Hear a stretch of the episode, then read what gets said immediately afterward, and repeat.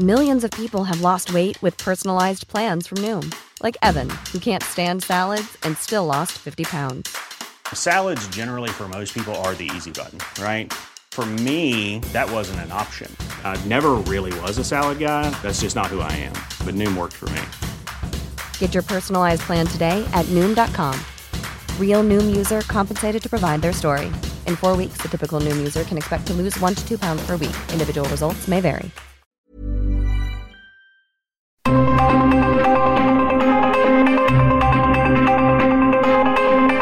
El Heraldo Radio presenta Zona de Noticias con Manuel Zamacona. Zona de Noticias, el epicentro de la información.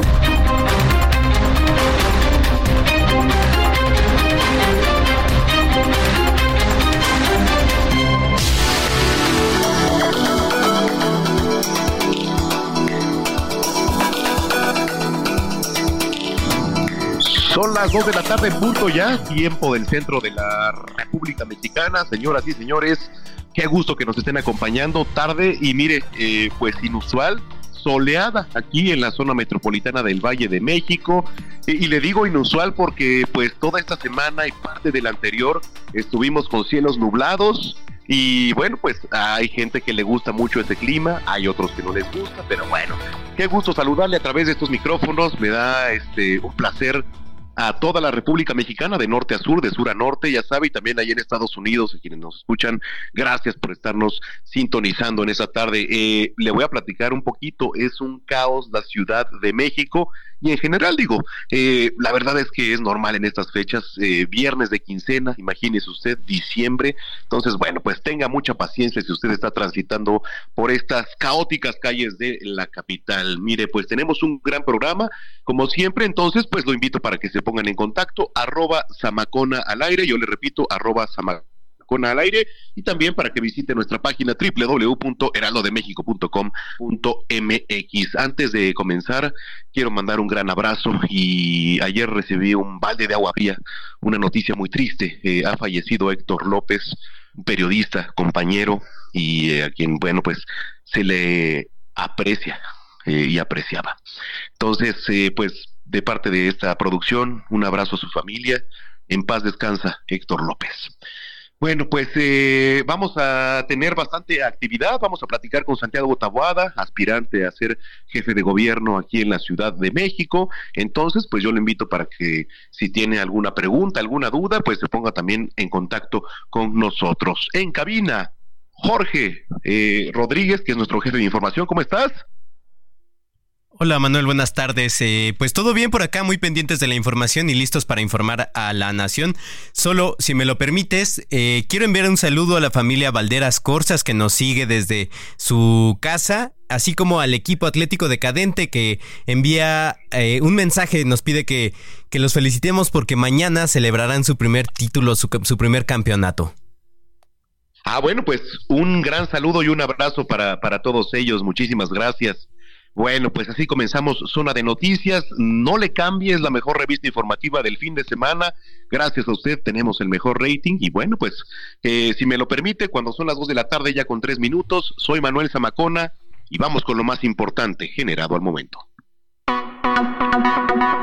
Resumen inicial, lo más importante ocurrido hasta el momento.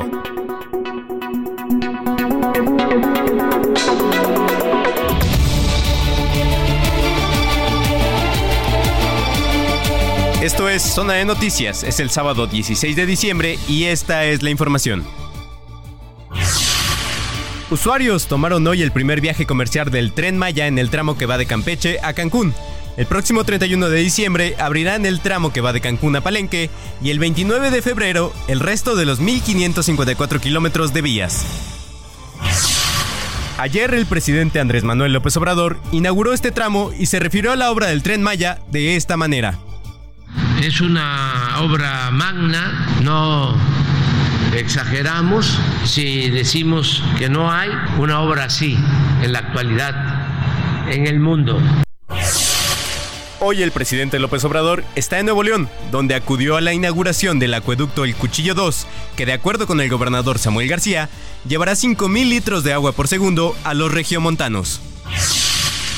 Fernando N., también conocido como el tiburón, quien fue detenido por golpear a un joven empleado de una cadena de comida rápida en San Luis Potosí en julio pasado, salió de prisión esta madrugada para seguir su proceso en libertad, luego de alcanzar un acuerdo reparatorio y cambiar sus medidas cautelares.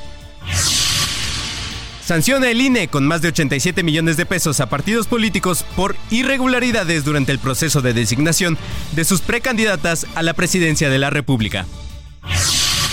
Y la precandidata Claudia Sheinbaum está de gira por Aguascalientes. Ahí se tomó tiempo para criticar al expresidente Vicente Fox por cuestionar los programas sociales. Fíjense, no crean que Fox ya está medio medio, ¿eh? no. O que ha fumado mucho de eso que quiere legalizar tampoco. Lo que pasa es que eso es lo que piensan ellos. Eso piensan los conservadores. Eso piensan los de derecha. Pero para nosotros, los adultos mayores, hombres y mujeres, son héroes de la patria. Mientras tanto, Xochil Gálvez acudió a Perote, Veracruz, para reunirse con simpatizantes del PRI.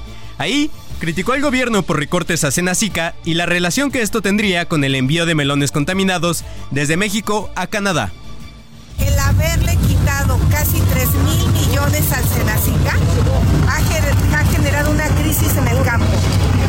Hemos perdido certificaciones en la carne en varios estados de la República porque Senacica no está haciendo su trabajo. Veracruz tiene una crisis tremenda con el café y con la pimienta porque lo han atacado plagas que Senacica no está atacando. Tienen una menor producción en naranja y en limón aquí en Veracruz, producto de esas plagas. Entonces, eh, Veracruz ha dejado de exportar cabezas de becerro a Estados Unidos porque no tienen la certificación, la perdieron hace un año. Eso es lo que tendría que estar haciendo el gobierno de Cuitláhuac, apoyando a agricultores. O sea, yo le he venido diciendo, pareciera que no se escucha la crisis, 3 mil millones de pesos le quitaron a Senacica. Y es que la Agencia de Salud Pública de Canadá informó que seis personas han muerto y otras 53 han tenido que ser hospitalizadas por un brote de salmonelosis relacionado con dos marcas de melones enviadas desde México. Y el primer cargamento de la vacuna comercial contra COVID-19 de la farmacéutica Pfizer, Comirnaty, llegó ayer a México. Estará disponible en algunos hospitales, consultorios y farmacias. Y en temas internacionales, sigue el drama por el conflicto entre Israel y Hamas.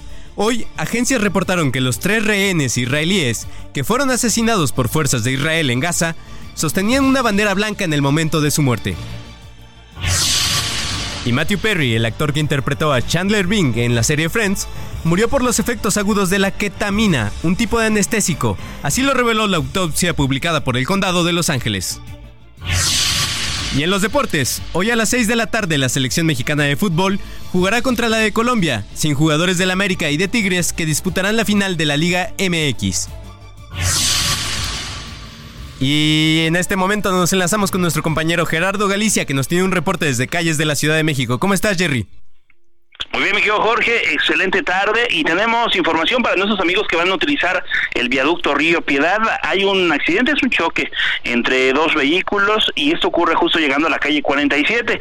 Hay que manejar con mucha paciencia, se dan siete equipos de emergencia, hay por lo menos una persona lesionada y en la zona oriente de la capital ocurrió un incendio en un departamento. Eso ocurre en la avenida San Lorenzo, llegando a la avenida del Rosal de la colonia San Miguel en Iztapalapa. Para mayor referencia, ya muy cerca de la calzada Ermita Iztapalapa, o la estación del metro Guam Iztapalapa. Continúa laborando volcanos elementos del heroico cuerpo de bomberos en este punto, protección civil y policía capitalina. Habrá que ceder el paso a los equipos de emergencia y afortunadamente en este caso no hay personas lesionadas. Por lo pronto el reporte, seguimos muy pendientes. Pues muchas gracias Jerry. Si es posible, regresamos contigo más adelante para un reporte de cómo está la vialidad en la Ciudad de México. Con todo gusto, excelente tarde. Yo llego y cae nieve en el caserío. Dejando sin regalo a mal parido. Santa Claus con la esencia del Grinch metido. La Navidad cuando la mira, me miro. El VIP se pegó. Claro que sí, claro que. Hola. Mi nombre es Alcántara, un gusto, un placer. Hoy tú te vas con una leyenda que no va a volver a nacer. Y ya la vida anda cuando la mira. Y estamos escuchando La Jumpa de sencillo interpretado por Arcángel y Bad Bunny. por Austin Agustín Santos, más conocido como Arcángel, quien en una entrevista con Molusco TV dijo que el reggaetón es uno de los géneros musicalmente más pobres que existen en la historia de la música. Una declaración que aseguró lo pondrá, pondrá el género en su contra. Pregúntaselo a tu compa. Todo el mundo ya sabe, por eso va Bonnie ni. Escuchan las abuelas y sus nietecitos maleantes. Tiradores y estudiantes. Zona de noticias, el epicentro de la información.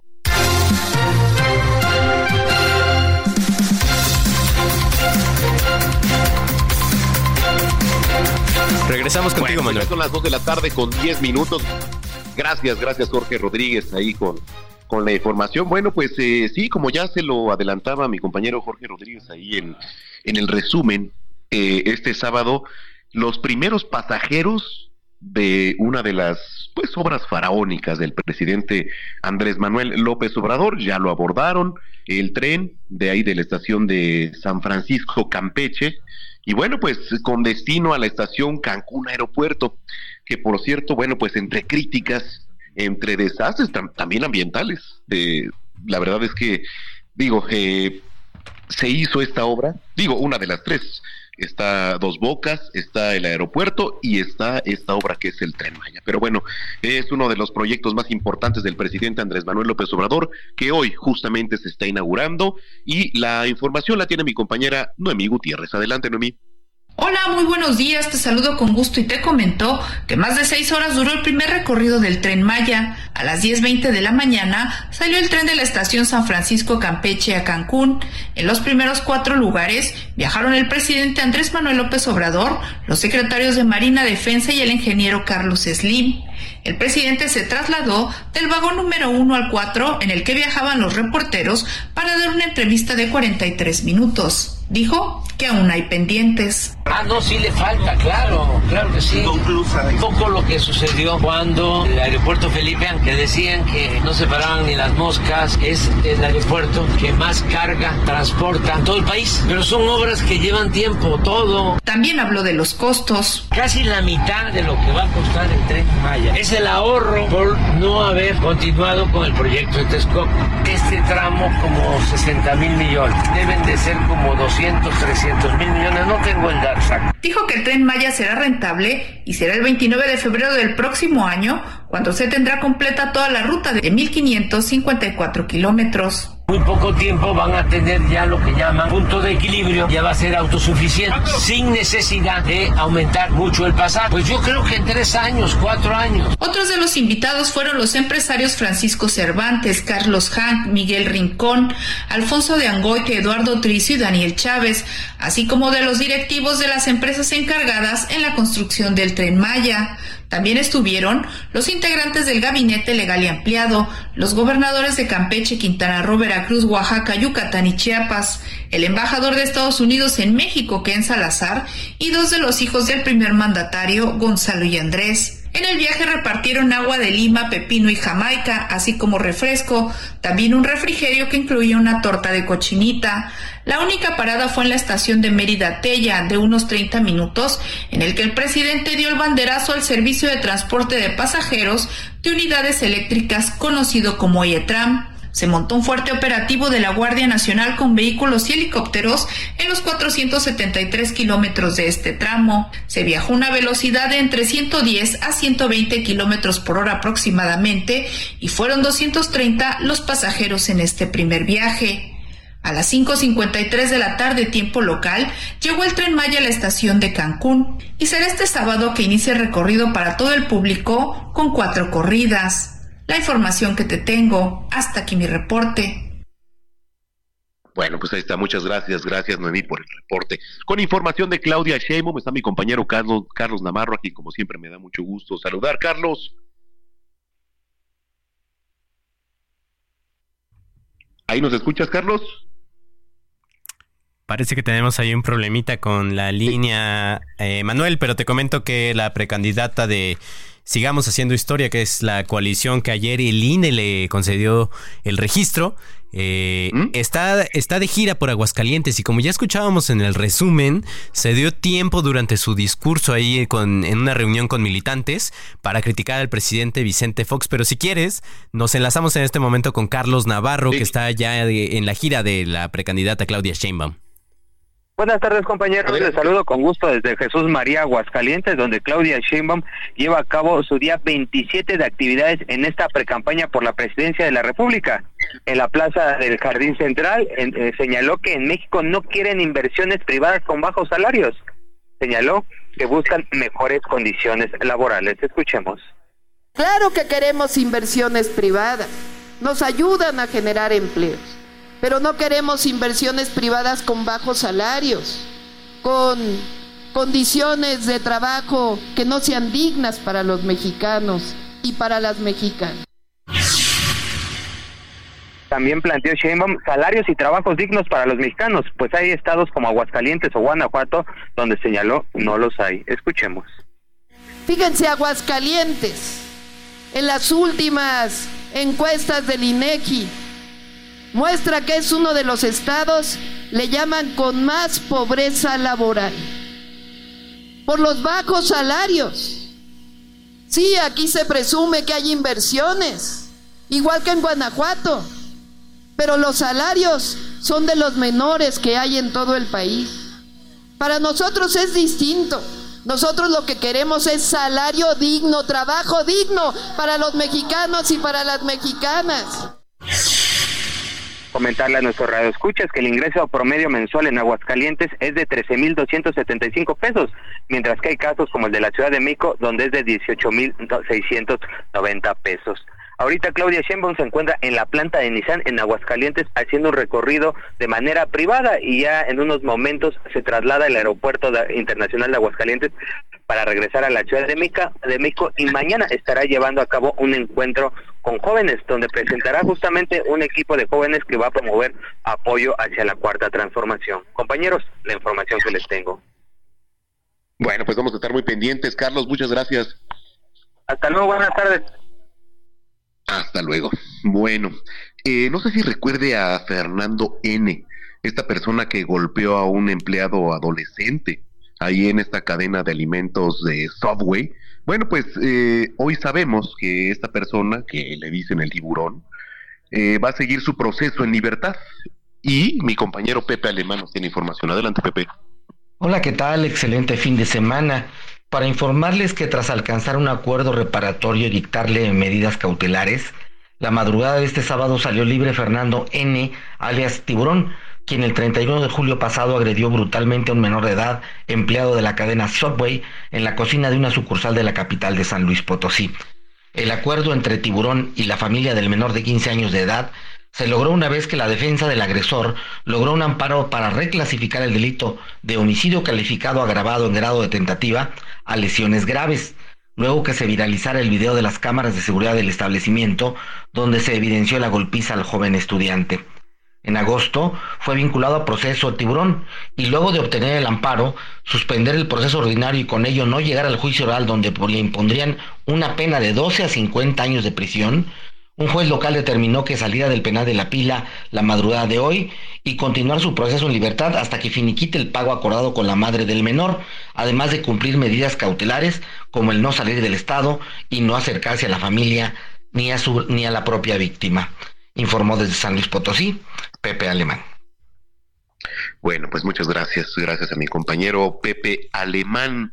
Eh, oiga, le quiero platicar, eh, allá en Quintana Roo, Digo, hay cuestiones en cuanto usted llega al aeropuerto, igual que aquí, ¿eh? igual que aquí, pero los precios de repente se vuelven excesivos. Más adelante le voy a platicar y mi compañera Fernanda Duque le va a platicar cómo está el relajo allá de los taxis, pero afortunadamente, después de seis años de litigio, pues ya llegaron a, un acuerdo entre taxistas y también pues la gente de Uber.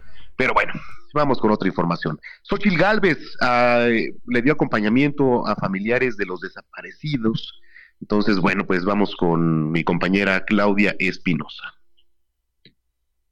La aspirante presidencial por el Frente Amplio por México, Xochitl Galvez, señaló que más que censo, lo que se debe hacer es acompañar a las víctimas que tienen familiares desaparecidos.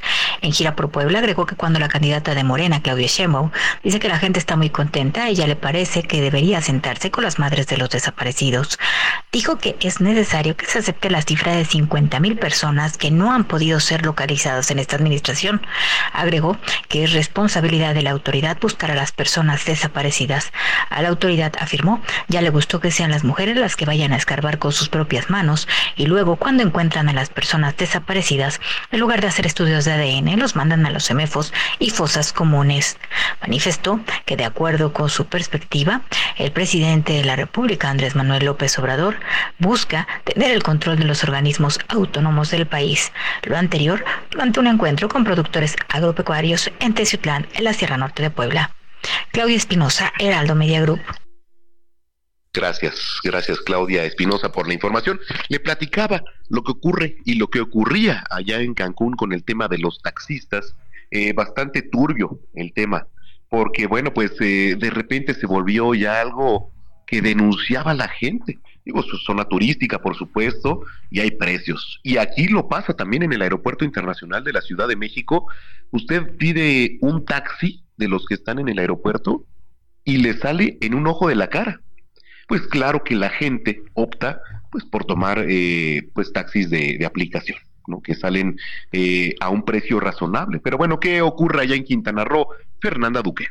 Pese a las múltiples denuncias por agresiones hacia sus socios conductores y seis años de litigio, Uber hizo oficial su alianza con el sindicato de taxis Andrés Quintana Roo. Con esto, las unidades del gremio podrán realizar viajes dentro de la plataforma.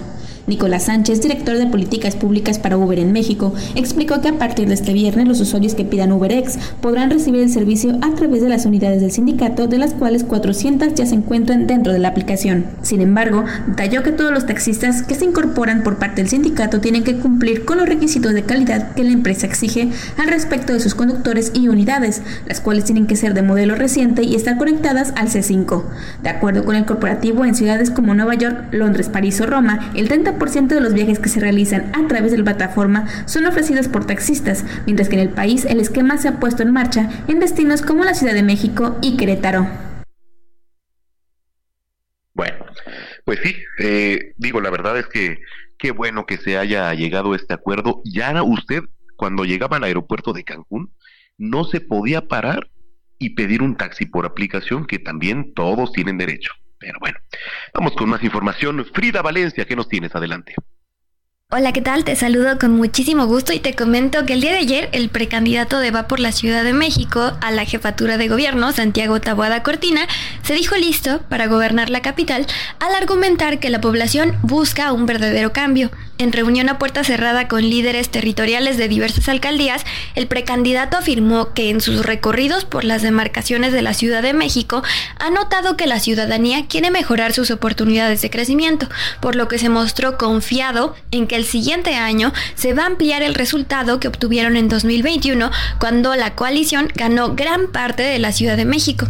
Asimismo destacó que el proyecto que encabeza lleva muchos años construyéndose de la mano de las organizaciones sociales y las sociedad civil quienes lo han respaldado gracias a los exitosos resultados que ha tenido en una parte de la capital, es decir, Benito Juárez. Aunado a ello, sostuvo que el proyecto que encabeza plantea un cambio profundo para que las cosas sucedan, por lo que se dijo dispuesto a entrar a un debate con la oposición para ver rubro por rubro las mejoras que se detectaron en cada gobierno es decir, en Iztapalapa y en Benito Juárez. Es así que llamó a los asistentes a seguir trabajando por la gente, ya que afirmó que por muchos años los gobiernos han abandonado a los chilangos y dijo que ya es momento de un cambio verdadero. Ese sería mi reporte hasta el momento. Seguimos informando. Gracias, gracias Frida Valencia por la información. Bueno, pues vamos a relajarnos. Eh, tenemos el primer corte, pero pues comenzamos ya con las efemérides musicales de hoy. El cumpleaños número 30 de la rapera argentina Kazú y estamos escuchando eh, Mentiste. Bueno, pues con esto nos vamos a la pausa. Oiga, le tengo regalos, le tengo regalos, boletos para que mañana se vaya a la lucha libre ahí en la Arena México. Ya sabe que la mejor lucha libre del mundo es la del Consejo Mundial de Lucha Libre. Bueno, pues regresamos. Está usted escuchando Zona de Noticias, el lugar correcto. Soy Manuel Zamacona, volvemos. Pero mentiste, que prometiste. Pero mentiste, ¿dónde se fue todo eso que un día me dijiste? Y ya cuánto más, a cuánto más, le dijiste la misma frase en el mismo lugar. A cuánto más, a cuánto más, ¿quién será de tus ojos la próxima víctima? Trajiste tanta ruina, tu amor casi me arruina. yeah. Pensarte me lastima, intoxicándome mi nicotina mientras piensan que hice alguna película que no fue. Reviviendo esa noche una y otra vez. Vamos a una pausa y regresamos con Manuel Zamacona a Zona de Noticias.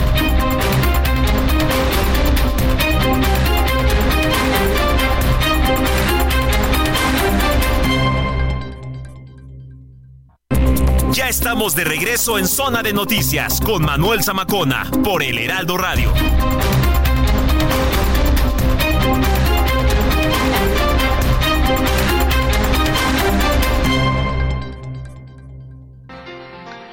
Bueno, pues ya son las 2 de la tarde con 31 minutos en el tiempo del centro del país. Gracias por estar con nosotros. Y le quiero platicar que hoy 16 de octubre se celebra una efeméride nacional venezolana que está dedicada a reconocer pues la labor de los artistas dedicados al dibujo, quienes pues obviamente con sus obras enaltecen a la cultura e historia en aquel país. Pero a ver, bueno, digo, en contexto, ¿qué hace un dibujante? Bueno, pues eh, a ver, el dibujo es una de las primeras formas pues artísticas desarrolladas por el hombre desde tiempos prehistóricos, prehistóricos. Es un tipo de arte que pues desarrolla diversas habilidades, por ejemplo, la creatividad, la originalidad también, por supuesto. Y cada dibujo pues es una pieza única, es elaborada por un dibujante, un ilustrador. Y bueno, pues el dibujante, ya sabe, eh, también eh, como es aquella persona, digamos, que se dedica al dibujo, bien sea como profesional, por supuesto, o también como aficionado. Hay gente que eh, le gusta, le gusta mucho pintar.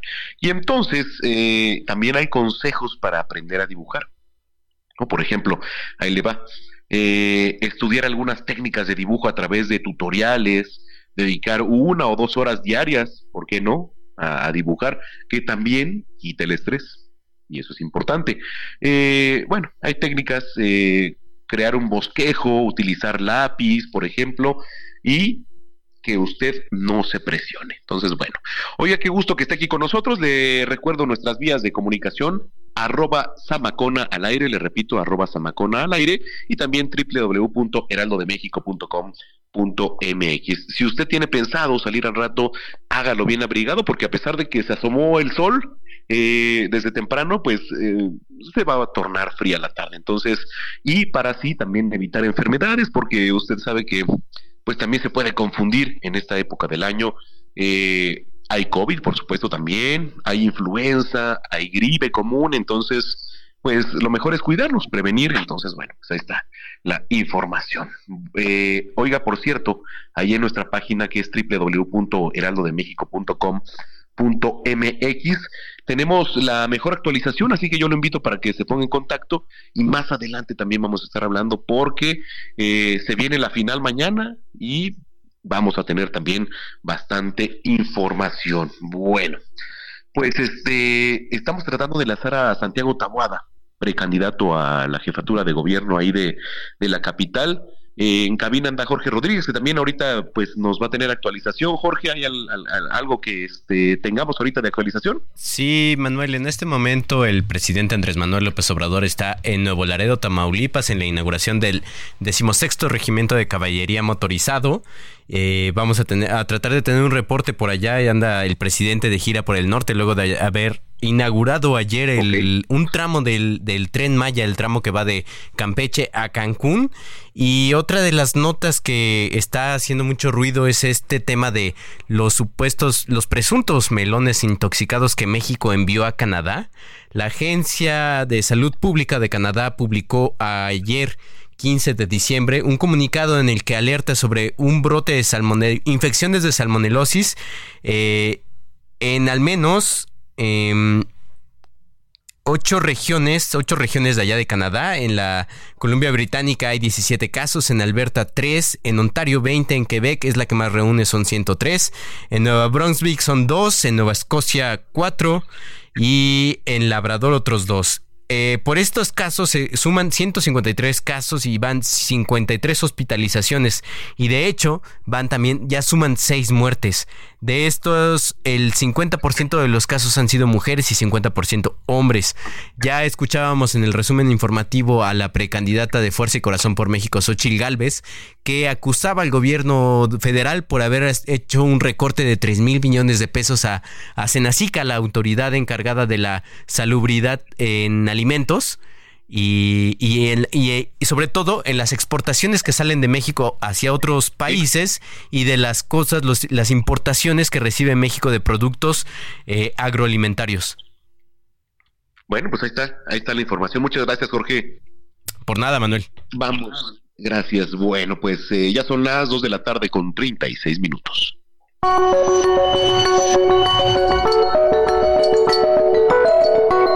Botiquín Heraldo, con el doctor Manuel Lavariega.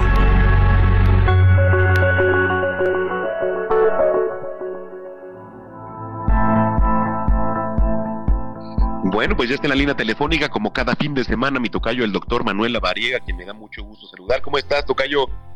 Mi querido tocayo, el gusto es mío estar aquí contigo y con todo el auditorio. Gracias. Cuéntanos de qué vamos a platicar.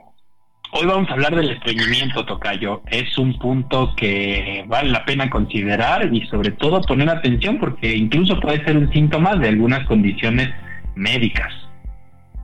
Ah, caray. Bueno, pues empecemos por el eh, término, ¿qué es el estreñimiento? El estreñimiento se caracteriza por la dificultad persistente para evacuar las heces de manera regular y se define comúnmente como tener menos de tres evacuaciones intestinales por semana y siempre acompañadas de heces duras y secas. Ok. Eh, ¿Qué puede causar el, el estreñimiento, doctor? Esto es una condición importante, Tocayo, porque el tema del estreñimiento puede ser solo un síntoma por falta de consumo de líquido o incluso de dietas que tienen poca cantidad de fibra. Sin embargo, es importante considerar también algunas otras causas, como lo es el sedentarismo y algunas condiciones médicas como el síndrome de intestino irritable, que se caracteriza justamente, por esta condición, la, la dificultad para evacuar, o incluso los pacientes que viven con hipotiroidismo, que es una disfunción de la hormona tiroidea y de la glándula tiroidea, pueden llegar a generar como síntoma el estreñimiento. Ok, eh, ¿esto puede pasar a, a otras cosas más graves? Pues en realidad es poco probable que suceda, pero sí puede tener un impacto en la calidad de vida, sobre todo, por ejemplo, en los adultos mayores o en los niños pequeños, valga la redundancia, puede llegar a generar dolor abdominal y esta dificultad para evacuar puede ser dolorosa e incluso cuando evacúen o evacúan pueden llegar a generar muchas molestias y bueno, en algunos casos, como tú lo comentas, sí puede llegar a generarse una obstrucción intestinal, pero esto ya es en un caso muy severo. Ok, ¿cómo se trata? En realidad el tratamiento del estreñimiento puede incluir básicamente cambios en el estilo de vida, como lo es la incorporación de fibra en la dieta o incluso el uso de laxantes, siempre bajo supervisión médica. Pero también es importante hacer mención que pueden llegar a generarse algunos otros medicamentos que pueden ser útiles para poder evacuar el intestino. Ok, bueno, pues eh, recomendaciones también. Sobre todo, Tocayo, pues la prevención, siempre tener una dieta rica en fibra, beber suficiente líquido, realizar actividad física regular y sobre todo establecer hábitos regulares de evacuación. Estos son importantísimos para poder tener un sistema digestivo saludable. Bueno, pues ahí está la información. Donde la gente que te viene escuchando, ¿dónde te puede seguir en las redes? Me pueden encontrar como DR La Variega Zaráchaga. Estaré atento para responder cualquier duda o cualquier pregunta que tenga. Un abrazo y nos escuchamos mañana. Claro que sí, excelente tarde. Gracias, gracias, doctor Manuel Lavariega. Ya son las 2 de la tarde con 40 minutos. Mujer Plena con Paulina Mosurrutia.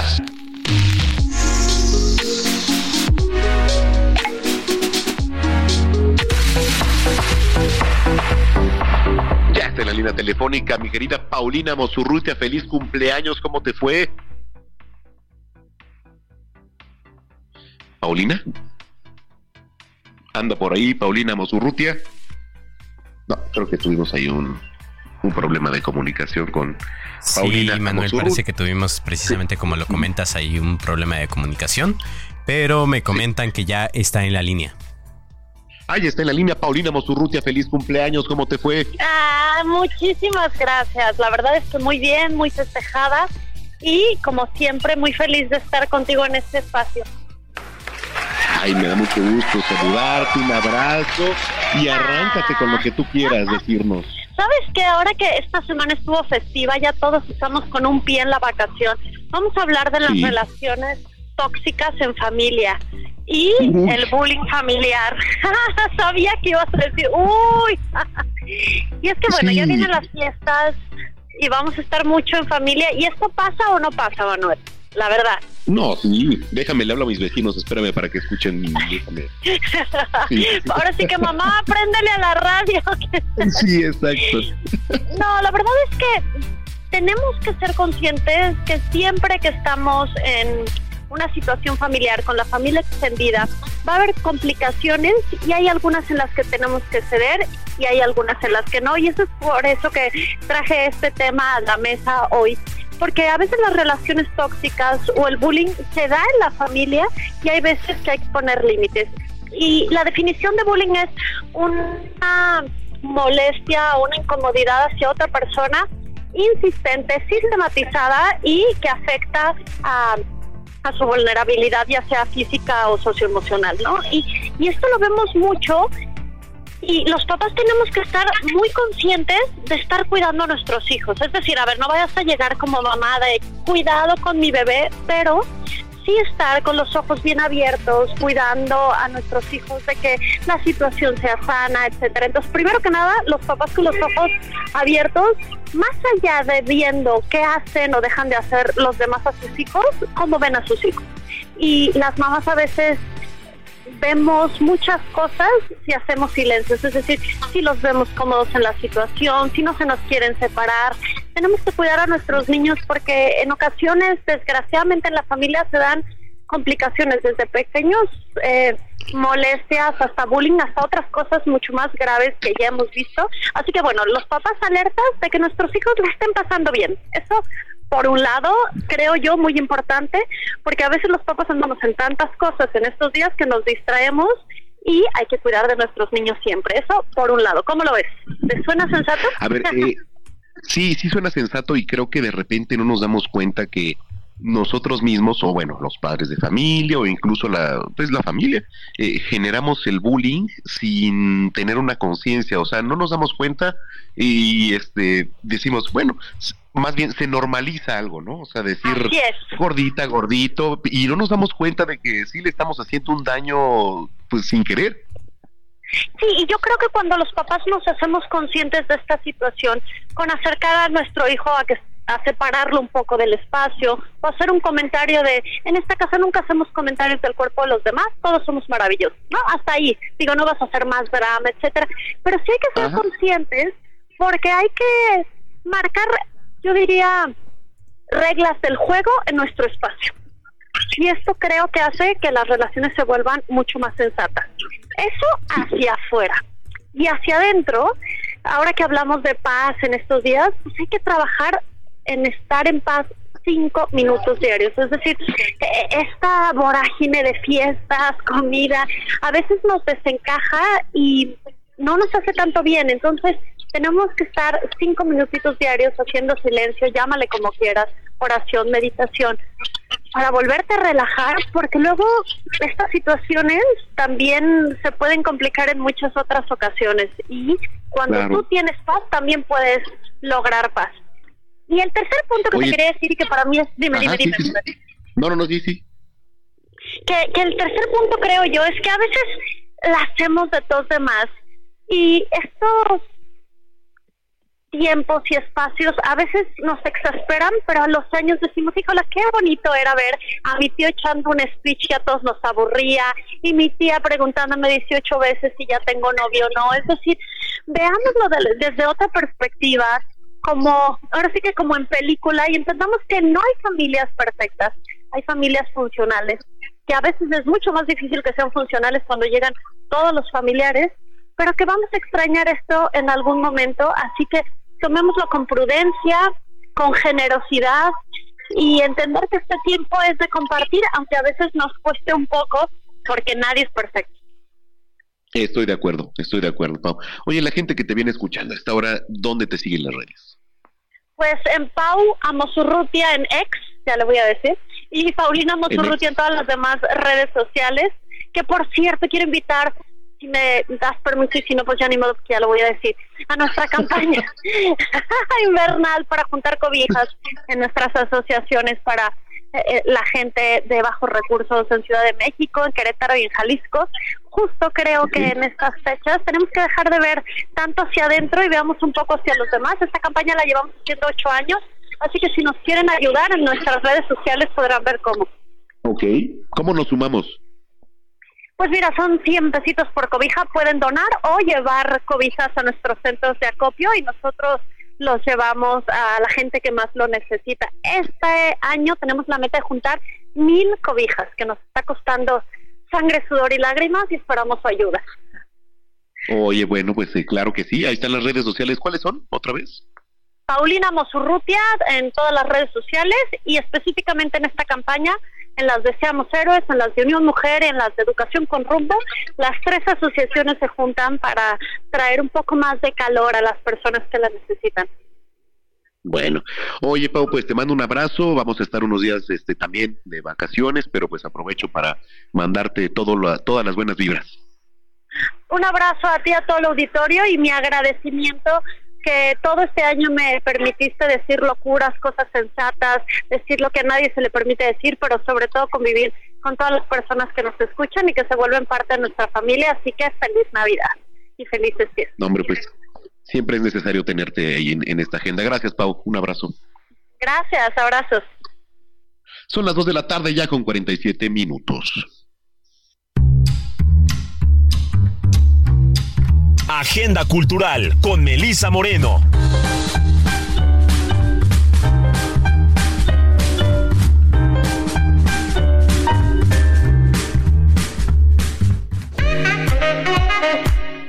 Bienvenidos a la Agenda Cultural del Heraldo de México. Yo soy Melisa Moreno y esta es nuestra selección para Zona de Noticias.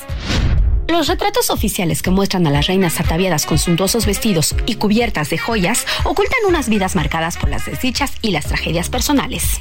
Algunas de ellas se encontraban lejos del trono al nacer, pero consiguieron ceñir la corona por derecho propio y no por matrimonio. Isabel I de Inglaterra, hija de Ana Bolena, pasó de ser una princesa bastarda a dar el nombre al glorioso siglo que reinó.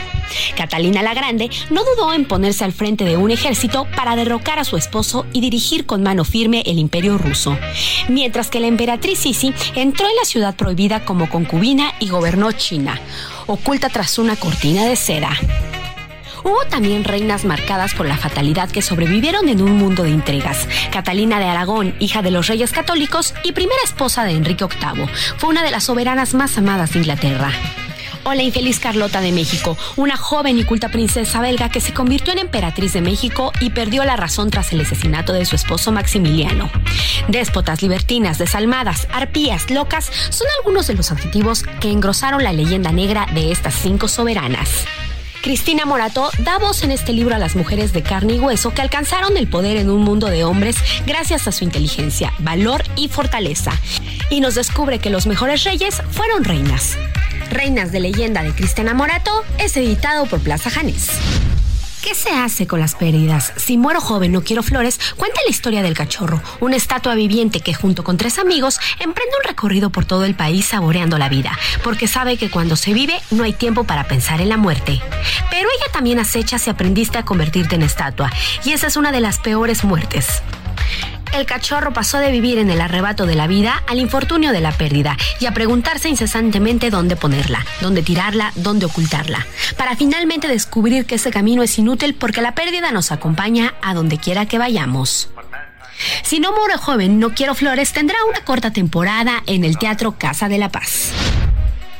El talento de los bailarines de la Compañía Nacional de Danza, la música en vivo de la Orquesta de Teatro de Bellas Artes y una monumental producción con 200 artistas en escena han convertido el cascanueces que se presenta en el Auditorio Nacional en el espectáculo emblemático de la Navidad capitalina. Esta versión coreográfica del célebre cuento escrito por E.T.A. Hoffman regresará para ofrecer su vigésima temporada en el recinto. Ahora la OTB estará bajo la batuta de la directora española Julia Cruz para interpretar en vivo las partituras del compositor ruso Tchaikovsky. La historia del cascanueces se ubica a finales del siglo XIX en Rusia, época en la que se estrenó este ballet y en la que vivió su compositor, por lo que la escenografía actual evoca el esplendor de la Rusia zarista con un toque contemporáneo. El cuento narra la aventura de Clara, a quien su padrino le regala en Navidad un misterioso y mágico cascanueces que cobra vida y la lleva a recorrer un mundo fantástico.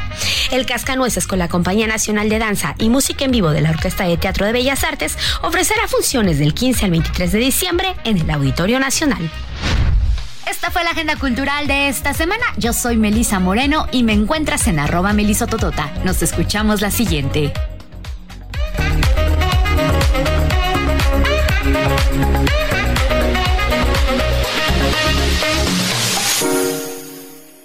Zona de Noticias con Manuel Zamacona.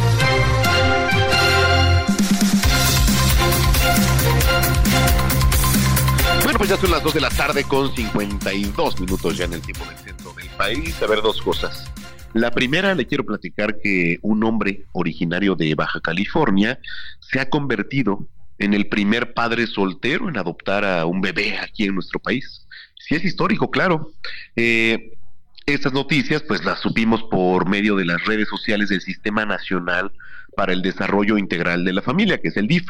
Y este, bueno, pues tal fue el impacto que tuvo la noticia que pues, ya se volvió viral, obviamente, y entonces las imágenes muestran a Bismarck, así se llama, Bismarck, teniendo su primer contacto con, pues, con su hijo y la expresión del rostro demuestra pues un ambiente de, emoción, por supuesto, de cumplir un sueño, de ser padre, de tener el amor también de su vida ahí en sus brazos y así fue fue como pues sucedió esto. Bueno, eso le quería platicar por una parte.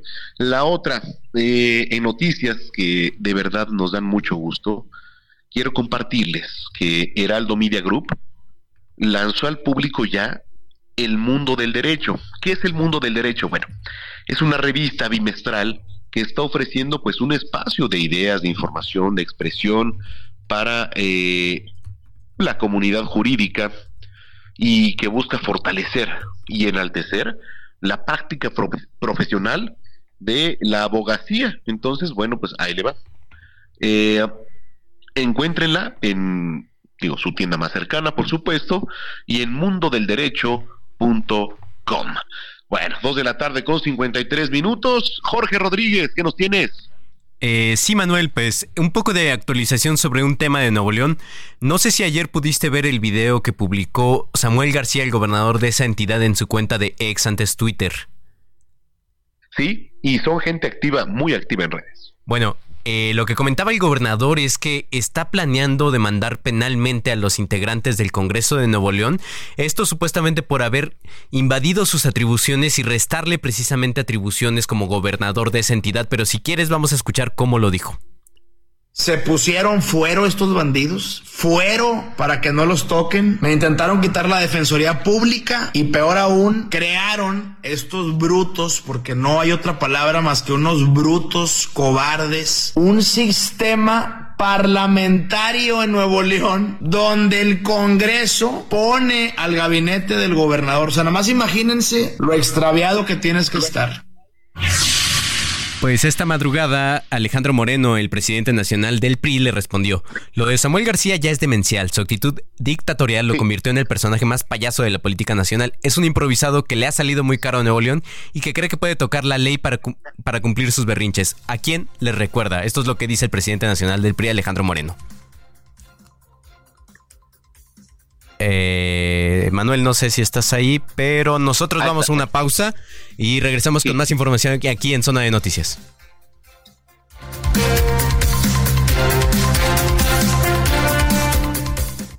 Vamos a una pausa y regresamos con Manuel Zamacona a Zona de Noticias.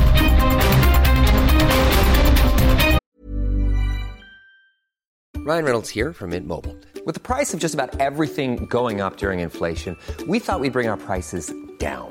So to help us, we brought in a reverse auctioneer, which is apparently a thing.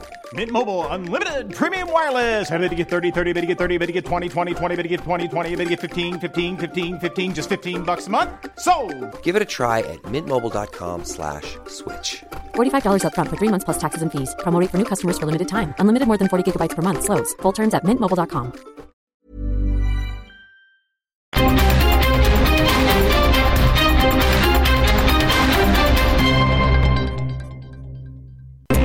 Ya estamos de regreso en Zona de Noticias con Manuel Zamacona por El Heraldo Radio.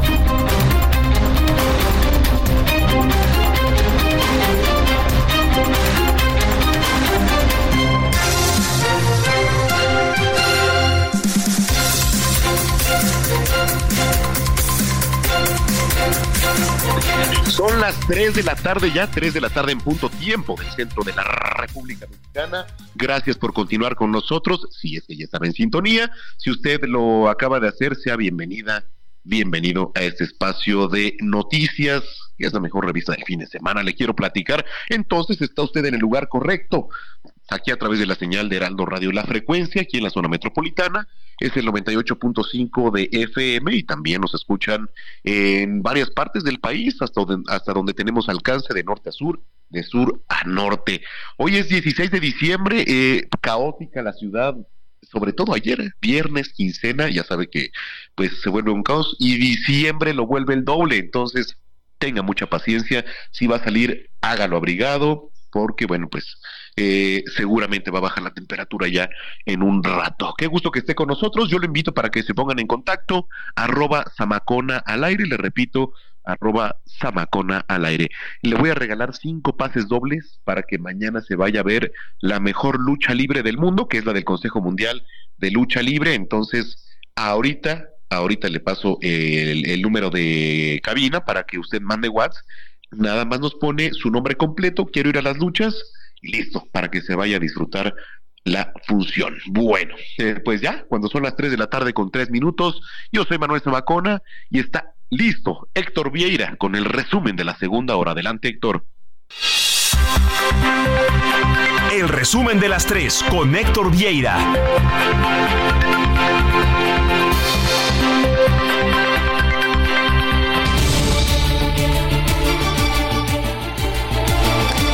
Usuarios tomaron hoy el primer viaje comercial del tren Maya, esto en el tramo que comprende de Campeche a Cancún.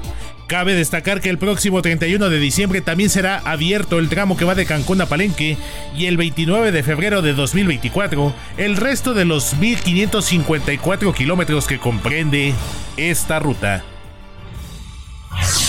En más información, Fernando N también conocido como el tiburón, salió de prisión esta madrugada y seguirá su proceso en libertad. Usted lo recordará seguramente este barbaján, este especímen que golpeó arteramente a un jovencito empleado de una cadena de comida rápida allá en San Luis Potosí en julio pasado, y esto luego de que alcanzó un acuerdo reparatorio y cambió sus medidas cautelares. El Instituto Nacional Electoral sancionó con más de 87 millones de pesos a diversos partidos políticos, esto por cometer irregularidades durante el proceso de designación de sus precandidatas a la presidencia de la República. Y en más de estos temas electorales, la precandidata de Morena a la presidencia de México, Claudia Sheinbaum, está de gira por Aguascalientes. Ahí además se tomó tiempo para criticar al expresidente Vicente Fox por cuestionar los programas sociales. Es la voz de Claudia Sheinbaum. Fíjense, no crean que Fox ya está medio medio, ¿eh? No. O que ha fumado mucho de eso que quiere legalizar tampoco. Lo que pasa es que eso es lo que piensan ellos. Eso piensan los conservadores. Eso piensan los de derecha. Pero para nosotros, los adultos mayores, hombres y mujeres, son héroes de la patria. Por su parte, Xochitl Galvez, la precandidata del Frente Amplio por México acudió a Perote, Veracruz, donde se reunió con simpatizantes del PRI y además también se dio tiempo de criticar al gobierno encabezado por Cuitláhuac García por los recortes a Senacica y la relación y las consecuencias que esto tendría con el envío de melones contaminados desde México a Canadá. Es la voz de Xochitl Galvez Ruiz. El haberle quitado casi 3 mil millones al Senacica ha generado una crisis en el campo Certificaciones en la carne en varios estados de la República porque Senacica no está haciendo su trabajo. Veracruz tiene una crisis tremenda con el café y con la pimienta porque lo han atacado plagas que Senacica no está atacando. Tienen una menor producción en naranja y en limón aquí en Veracruz, producto de esas plagas. Entonces, eh, Veracruz ha dejado de exportar becerro a Estados Unidos porque no tienen la certificación, la perdieron hace un año. Eso es lo que tendría que estar haciendo el gobierno de Cuitláhuac, apoyando a los agricultores. O sea, yo le he venido diciendo, pareciera que no se escucha la crisis, Pues contundentes y fuertes las declaraciones de Xochitl Galvez con respecto al recorte de recursos a Senacica y la gestión de Cuitláhuac García al frente del estado de Veracruz. Y esto eh, se lo comento porque la Agencia de Salud Pública de Canadá, esto ocurrió esta, esta semana. Informó que seis personas lamentablemente han fallecido y otras 53 han tenido que ser hospitalizadas debido a un brote de salmonelosis que se encuentra presuntamente relacionado con dos marcas de melones producidas y enviadas desde México. Y en información deportiva, hoy a las 6 de la tarde hora del centro de México, la selección mexicana de fútbol jugará contra su similar de Colombia. Esto como parte de partido de preparación rumbo a la Copa América de 2024. Cabe destacar que en el equipo mexicano, el equipo tricolor no habrá jugadores del América ni de los Tigres, quienes mañana estarán disputando la final del torneo de apertura 2023 de la Liga MX. Ahí me lo graban. En información internacional continúa el drama por el conflicto entre Israel y el grupo terrorista Hamas. Cabe destacar que hoy sábado agencias informativas reportaron que tres rehenes israelíes que fueron asesinados por las fuerzas del ejército de Israel en Gaza sostenían una bandera blanca al momento de su muerte. Aunque en la calle me reconocen, ya ni mis amigos me conocen, estoy triste y me río. El concierto está lleno pero yo estoy vacío. En la industria de la música todo es mentira. Y esto que estamos escuchando se titula René. Esto es interpretado por el cantante puertorriqueño residente, quien también es integrante de la agrupación Calle 13 y que esta semana se dijo avergonzado por el sencillo Atrévete TT, esta canción que lanzó a la fama la agrupación en el año 2005 por una frase que textualmente dice que va a explotar como palestino, por lo que en un acto de redención asegura que no publicará ninguna canción o álbum durante el 2024. Lo mataron entre cuatro policías, mi alegría sigue rota. Se apagaron las luces en el parque de pelota. Las 3 de la tarde con 7 minutos hora del centro de la República Mexicana y vámonos a las calles de la Ciudad de México con el mejor equipo de reporteros viales, el equipo de Heraldo Media Group. Saludo y me da mucho gusto hacerlo a mi compañero y amigo Gerardo Galicia. Mi querido Jerry, ¿dónde te encuentras, amigo? El gusto es nuestro, mi querido Héctor, en la zona del viaducto y ya tenemos muchos problemas para transitar. El avance cada vez más complicado en ambos sentidos, entre la zona de la calzada de Tlalpan y su cruce con la avenida de los insurgentes. Ya de algunos tramos van a avanzar casi a vuelta de rueda, así que de preferencia hay que salir con algunos minutos de anticipación o buscar vías alternas. Los ejes 3, 4 y 5 sur van a ser buenas opciones. Incluso la avenida Obrero Mundial puede funcionar como posible alternativa para nuestros amigos que van a transitar cerca o ya lo hacen sobre el viaducto en sus diversos nombres. Y para quienes transitan en la zona centro, hay que evitar el paso de la reforma, el eje 1 poniente, su tramo Bucareli y su entronque con la avenida Juárez. Ya tenemos la presencia de manifestantes cerrando este importante entronque y por ello la presencia de policía capitalina, sobre todo de tránsito, cerrando los eh, cruces previos a este crucero para evitar cualquier tipo de confrontación entre manifestantes y automovilistas. Por lo pronto es el reporte, seguimos muy pendientes.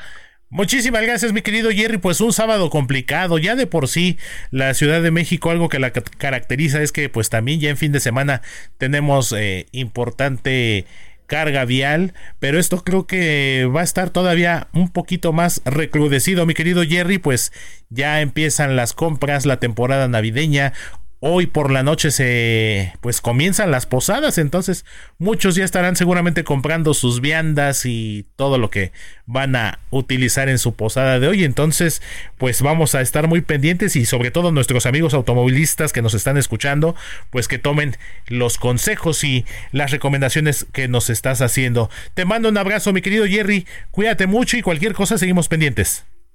Claro que sí, mi querido Héctor, seguimos muy atentos. Muchísimas gracias, mi compañero y amigo Gerardo Galicia, reportero vial del Heraldo Media Group. 3 de la tarde con 10 minutos, hora del centro de México. Gastrolab, pasión por la cocina, con Paulina Abascal.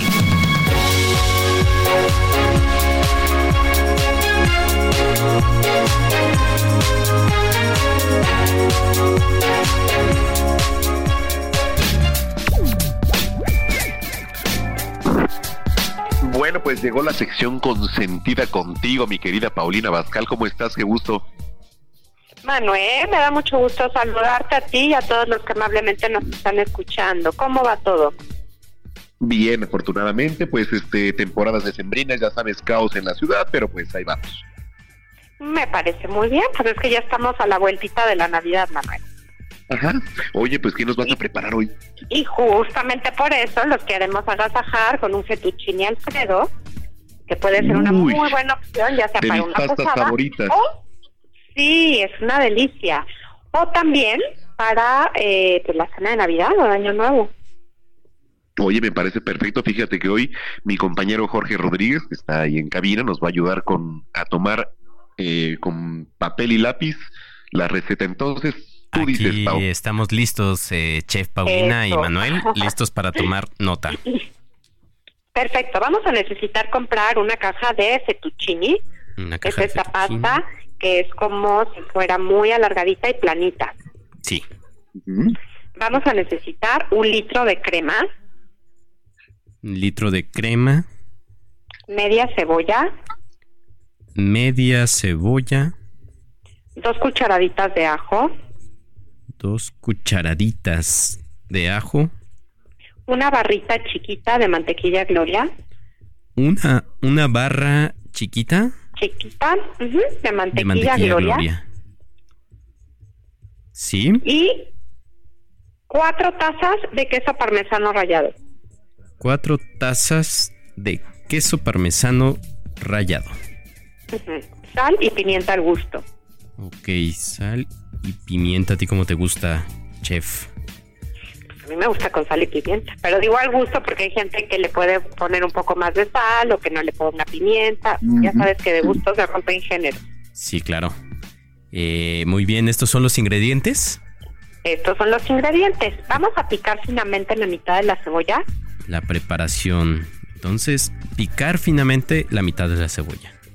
Así es y vamos a poner la barrita de mantequilla con la cebolla y el ajo en una cacerola a que se empiecen a dorar y a sofreír. La barrita de mantequilla con la cebolla y el ajo.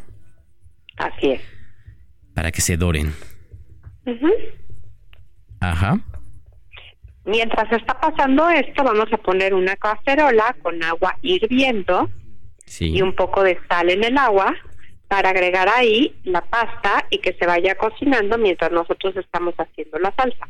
Ahí ponemos la pasta. El agua hirviendo, ¿la acompañas con algo o nada más? No, nada más con un poco de sal. Esa es la manera correcta y a la italiana en cómo se debe de cocer la pasta. Con poca sal. Muy bien. Bueno, eh, importante es que vamos a leer el empaque de la pasta porque hay pastas que son más frescas que otras y en el empaque te va a decir exactamente cuánto tiempo hay que cocinarla. Este es un ¿Cómo saber que la pasta ya está al dente? Sí. ¿Cómo? Porque tú lo vas a partir un poquito sí. y vas a ver el centro de la pasta con un puntito blanco. Significa que está al dente. Ok, eso es muy interesante. Entonces, para saber que la pasta está al dente, tenemos que partir la pasta y ver un puntito blanco al centro de la pasta. Muy bien.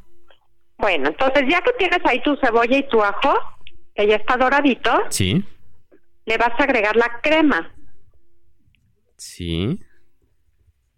Agregar la y vas a crema dejar que empiece a hervir. y dejar que hierva. Sí, Para después agregarle, ya que está hirviendo, le vas a agregar dos tazas de queso parmesano y vas a estar moviendo constantemente para que el queso parmesano, la crema y la mantequilla vuelvan la salsa Alfredo. muy bien. Entonces agregar dos tazas de queso parmesano rallado y moverlo para que este sea la salsa de la, la salsa De Alfredo. la pasta. La salsa. Exactamente. Que además el, el queso parmesano es lo mejor, ¿eh? Uy, sí, el queso parmesano nunca es suficiente, la verdad. Es una delicia. Exacto. Muy bien, entonces Entonces, pues ya tenemos ahí la salsa. Vamos a sacar la pasta que ya está cocida de la, del agua y se la vas a agregar a la olla en donde tienes tu salsa Alfredo. muy bien, entonces sacamos la pasta cocida al dente de la olla y la agregamos a la salsa Alfredo. Es correcto. Muy bien. Ahí terminamos, eh, pues como moviéndole un poquito para que todo el fettuccini o la pasta que hayan seleccionado se llene de esta salsa cremosa y terminan agregando sal y pimienta al gusto y el resto del queso parmesano. Ok, o sea, sería las otras dos tazas de queso parmesano, las agregamos así fresca a la pasta. Exacto, Muy como bien. ya para el momento de servirse.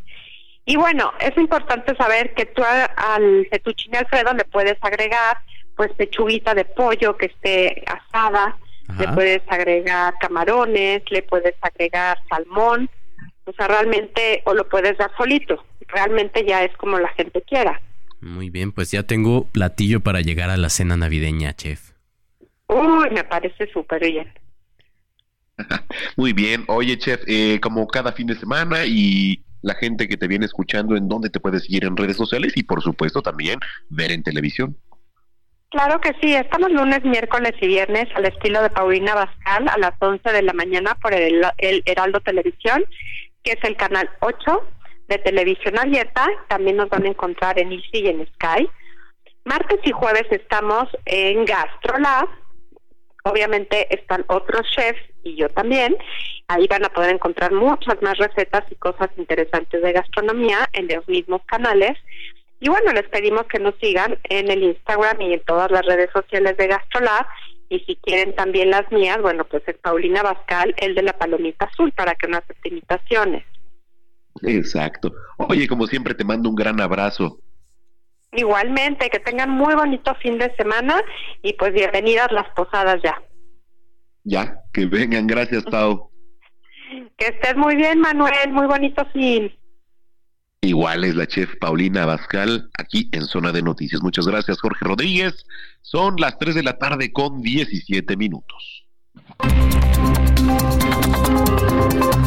Sigue a Manuel Zamacona en Twitter e Instagram, arroba Zamacona al aire.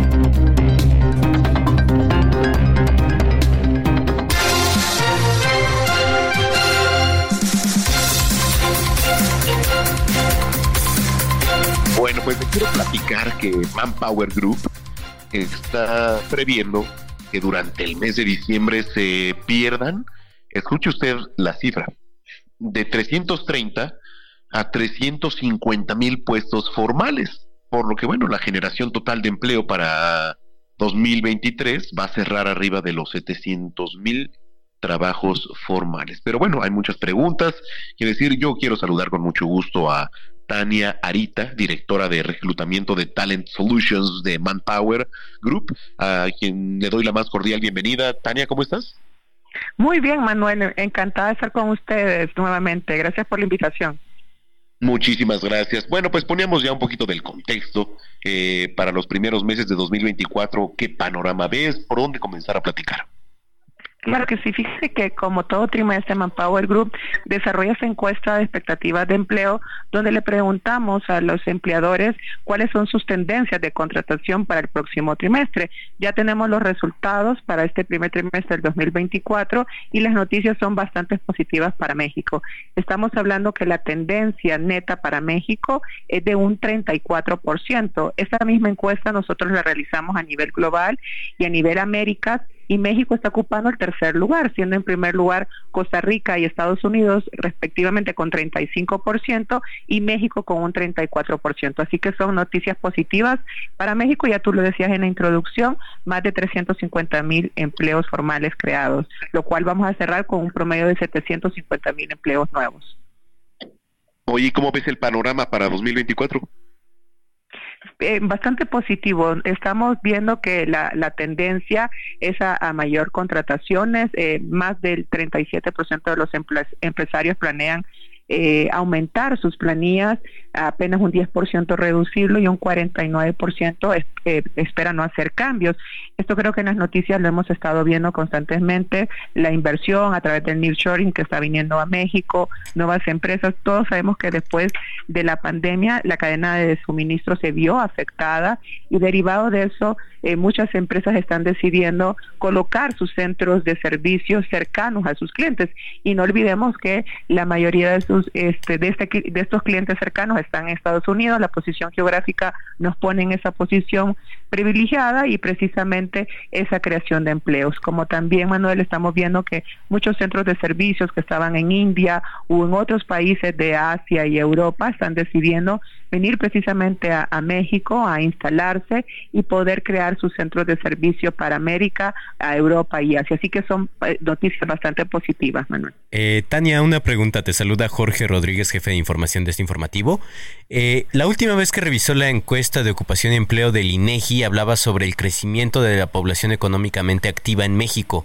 Decía que se habían que había aumentado la población ocupada, pero al mismo tiempo también aumentó la población subocupada, es decir, aquellos que necesitan buscar un segundo empleo o trabajar más horas para completar su ingreso. Y al mismo tiempo también decía que había incrementado, incrementado la informalidad. Es decir, estos datos se contraponen un poco contra lo que nos estás diciendo de la creación de empleos para el próximo año, ¿no es así? Jorge, eh, tú lo has dicho perfectamente, has tocado dos puntos importantes. Uno, primero lo, del empleo informal. Efectivamente, el empleo informal también ha tenido un crecimiento este 2023 para, para México qué es lo que está sucediendo y, tendríamos que entrar en un tema bastante profundo y hacerte ese análisis.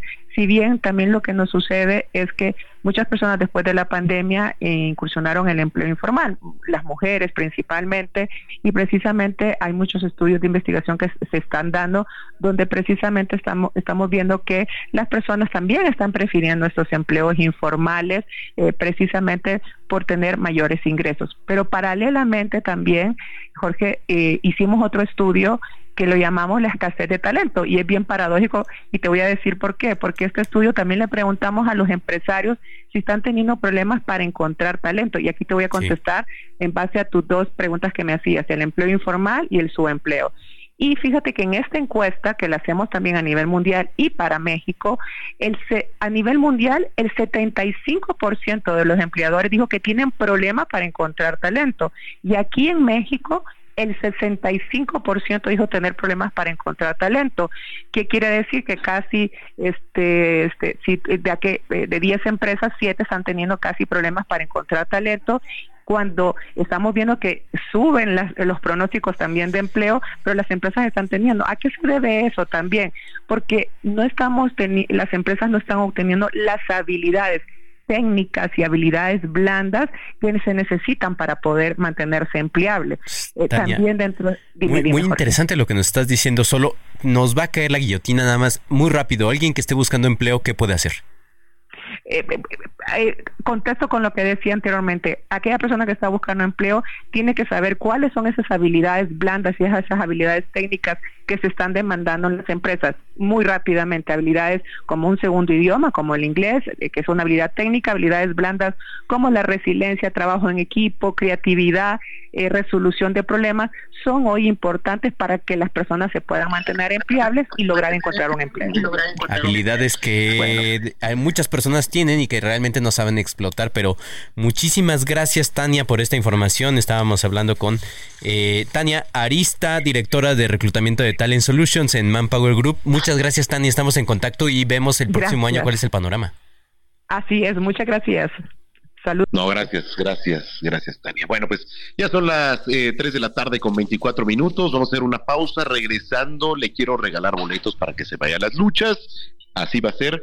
Bueno, pues eh, vamos a una pausa. Lo invito para que se ponga en contacto también aquí en arroba Samacona al aire. Regresamos con la última media hora de información aquí en Zona de Noticias. Volvemos. Vamos a una pausa y regresamos con Manuel Zamacona a Zona de Noticias.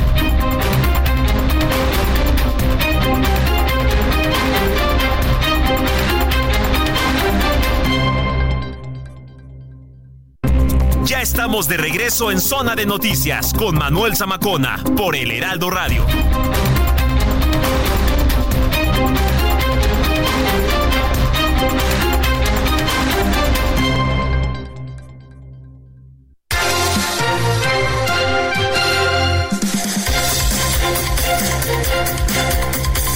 3 de la tarde ya, 31 minutos en el tiempo del centro del país. Tarde, sí, soleada, eh, y se asomó. Pero tome sus precauciones porque va a bajar la temperatura aquí en la Ciudad de México. Bueno, nos enlazamos hasta la ciudad espacial en Houston, Texas. Está Juan Guevara, a quien me da mucho gusto saludar, director de Now Media. ¿Cómo estás, Juan? Ay, ah, ya te escuchamos ahí. ¿Cómo estás, Juan? ¿Y qué? Listo. Mi querido Manolo Zamacona, ¿cómo estás? Muy bien, con el gusto de saludarte. Oye, fíjate que eh, fíjate que estaba haciendo algunos números antes de entrar al aire y pues una de las cosas que sugerí para platicar tecnología el día de hoy es cómo generar dólares este, en cualquier parte del mundo, sobre todo en México, trabajando, utilizando la tecnología. Yo darte los datos, mi querido Manolo Zamacona, ahí te va. A ver, ¿Tú sabes cuál, cuál es el ¿Tú sabes cuál es el salario promedio en México en dólares? Para darles una idea, eh, en este momento. O sea, el promedio de la gente, ¿cuánto gana al año en dólares? ¿Tienes alguna idea? Al año no tengo idea. Bueno, al año un mexicano promedio gana 16.610 dólares. ¿Sí? Ok. Eh, es lo mismo que ganaba en el 2000. Es decir, lleva, lleva México 23 años con el mismo sueldo promedio anual. Fíjate lo que te acabo de decir. Eh, en el 2000 era presidente Felipe, este, Vicente Fox. La, el mexicano ha ganado más dinero con Felipe Calderón con 17.513 dólares con 6 centavos promedio al año y cuando eh, cuando entró aquí nuestro cuate de la de la transformación de cuarta pues bajó de manera estrepitosa y ahorita el peor sueldo de la historia del mexicano es con López Obrador con 16.600 es decir lo que se había ganado en 7, 8 años de, otros presidentes este cuate le vino de alta bueno nada que ¿por qué te acabo de decir lo que te acabo de decir? porque en Estados Unidos un plomero, plomero, sin trabajo, sin, eh, tema universitario, sin títulos, sin nada, gana en promedio al año, sin saber inglés, 160 mil dólares al año. Fíjate lo que te acabo de decir. Un plomero gana en Estados Unidos, de fleta, todos los días, durísimo, puede ser que sea indocumentado, lo que tú quieras, pero un plomero sin saber hablar inglés, en Estados Unidos gana en promedio 160 mil dólares al año. Y un profesionista en México gana 16 mil. O sea, para darles una idea del contraste, ¿no? O sea, para que la gente que piensa que está mejor en México la cosa con este señor que tiene de presidente, sepa que está de la red, ya sabes, la maldición preferida de todos. Bueno, entonces, la diferencia es, la diferencia es que ahora se puede trabajar por internet y se puede ganar dólares, no importa en dónde estén. Un trabajo en dólares en Internet, el promedio es de 19 dólares la hora, 20 dólares la hora. Por ejemplo, un locutor, así como tú comprenderás, trabajando por internet, haciendo trabajos de locución por internet, está ganando más o menos 57 mil dólares al año trabajando desde su casa. ¿Sí? Un redactor, es decir, una persona que pueda redactar textos en español o en inglés, 57 mil 700 dólares al año trabajando desde su casa. Un profesor dando clases en línea por internet, no importa que sepa hablar inglés o no, puede ganar hasta 40 dólares la hora.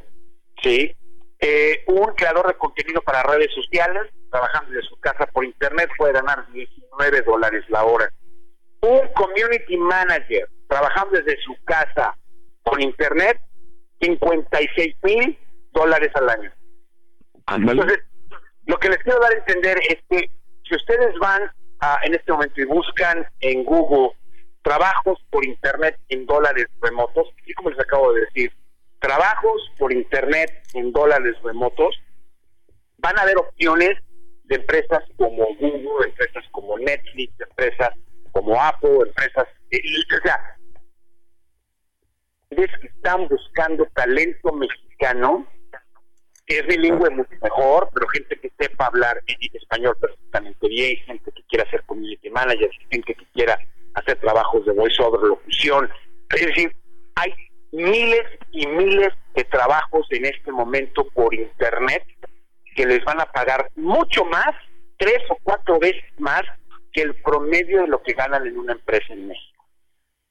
Uy, oye, qué dato, y estos son trabajos que se les paga directamente a su cuenta de Banco de México, se les paga en dólares, obviamente manejan la fluctuación peso-dólar, pero lo que les quiero dar a entender usando la tecnología es que no importa cuántas horas trabajen, lo que importa es qué tan inteligentes y eficientes sean al trabajar.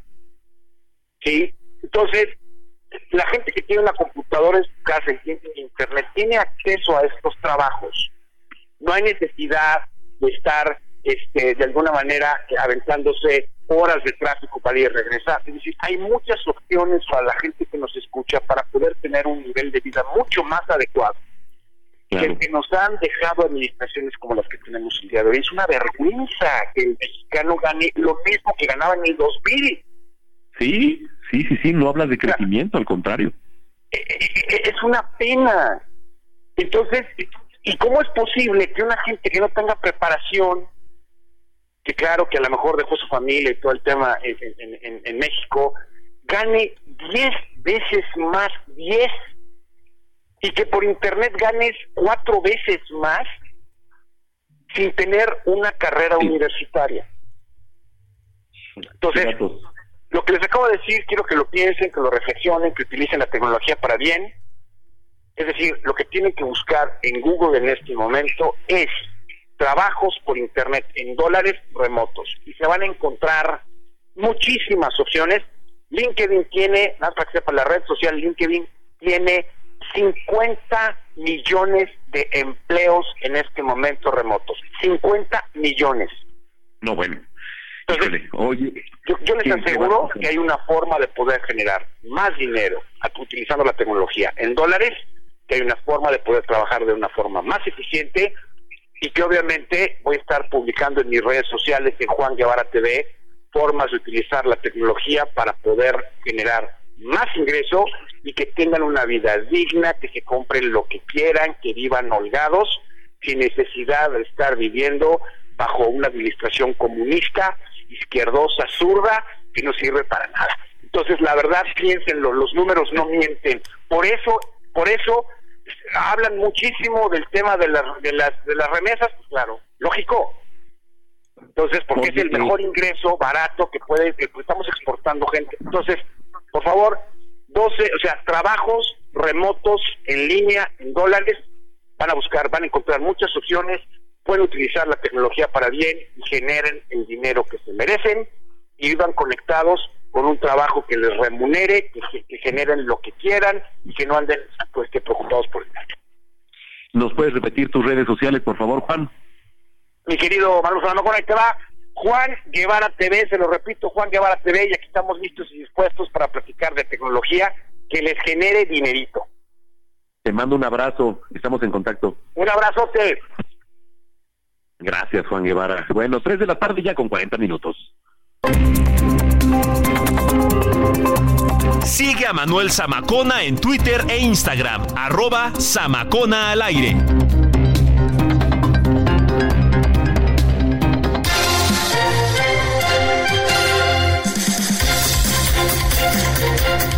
Bueno, le quiero platicar algo. Eh, si hay motivos causantes de una recesión de contrato. Pero a ver, ¿qué es una recesión de contrato? Tengo en la línea telefónica y como siempre me da mucho gusto saludar a Luis Enrique Díaz Mirón, abogado por la Escuela Libre de Derecho y socio del bufete Díaz Mirón y Asociados. ¿Cómo estás, Luis Enrique? Hola, mi querido Manuel, un gusto saludarte. Gracias, gracias por tomar la llamada. Oye, eh, para poner en contexto, ¿qué es una recesión de contrato? Bueno, hay que, ahí hay que distinguir semánticamente, porque una recesión, nos dirían los economistas, que es un término que tiene que ver con la con, la economía cuando deja de, estar vibrante, y el que nos importa a nosotros es la rescisión, que es lo mismo que decir un despido justificado. Ok, es rescisión, ¿verdad? Es correcto. Rescisión de contrato. ¿Cuándo, qué, ¿Cuándo pasa esto? ¿O por qué pasa? Mira, el patrón tiene la prerrogativa de trabajar con quien quiera o quien no quiera. Y esto se traduce muchas veces en un despido cuando ya no está contento con un trabajador. Ese despido, la mayoría de las veces en nuestra experiencia, es injustificado. Pero hay algunas veces en las que los trabajadores llevan a cabo algún acto y eso da motivo y oportunidad para que el patrón termine la, la relación de trabajo la rescisión del contrato laboral es una manera de decir que el patrón está terminando tu contrato de trabajo por un motivo que tú diste y sin responsabilidad. ¿Y qué quiere decir esto? Que cuando tú das motivo para que se termine tu contrato laboral, no tienes derecho a que se te pague ninguna indemnización. Ok, entonces, este, es, digo, esto se puede dar y es legal, o sea, en todo sentido. Absolutamente, absolutamente. Aquí yo creo que la primera distinción que tiene que entender la gente es que el patrón puede despedir a quien quiera, digamos, no está obligado a, mantener contratado a alguien, ah. pero tampoco las personas pueden ser despedidas a libertad de la voluntad del patrón, no en México, a menos que den una causa. Y esa es la diferencia entre que haya un despido justificado o injustificado. Las causas están en la ley general del trabajo y están ahí delimitadas. Tiene que ajustarte lo que hiciste a algo de lo que está ahí descrito y si no, el patrón no te puede despedir justificadamente. Entonces, ojo, una cosa es que el patrón te corra, que lo puede hacer en cualquier momento y te tendría que pagar una indemnización o tienes tu derecho a ir a reclamar ante el tribunal, pedir una cita para que se haga una conciliación. Y otra es que el patrón puede despedirte si tú das motivo. Y esos motivos, de nuevo, Manuel, están en la Ley Federal del Trabajo. Si lo quieren revisar, lo pueden encontrar. Hay un listado con 15 causas que están en el artículo 47. Y hay otras causales que están en los trabajos especiales, por ejemplo, la famosa pérdida de confianza, es también un despido, es, perdón, una causal de despido, pero solo para los empleados de confianza, no para todos los empleados. Oye, qué interesante lo que nos dices, porque además nos viene escuchando mucha gente que seguramente pues eh, le interesa todo esto y también si tienen alguna duda, algún correo, página, tus redes, Luis Enrique, para que la gente pues si tiene alguna consulta lo pueda hacer contigo. Sí, Manuel, muchas gracias. Eh, me pueden encontrar en arroba LE Díaz y en Bufete Díaz Mirón, que es donde estamos a sus órdenes, es nuestra oficina y somos un despacho de, de derecho laboral para atender a empresas principalmente y también a los trabajadores los atendemos y los los mandamos en, en, camino con un buen consejo. Em, y con mucho gusto los atendemos en el 5605-4883. Perfecto. Oye, pues te mando un abrazo. El, lunes tuve oportunidad de saludar a, tu papá ahí en, un evento en Gobernación, entonces pues me dio mucho gusto y, y, un, y un abrazo, este Luis Enrique. Pues ahí estamos, toda la familia, para servirle a Dios y a usted. Qué gusto saludarte, Manuel, y que tengas un gran año. Igualmente para ti. Gracias, gracias de verdad, Luis Enrique Díaz Mirón. Bueno, pues ahí está. Eh, si tiene alguna duda, ahí está. Luis Enrique Díaz Mirón es abogado por la Escuela Libre de Derecho y socio del Bufet Díaz Mirón y Asociados. Tres de la tarde, 45 minutos.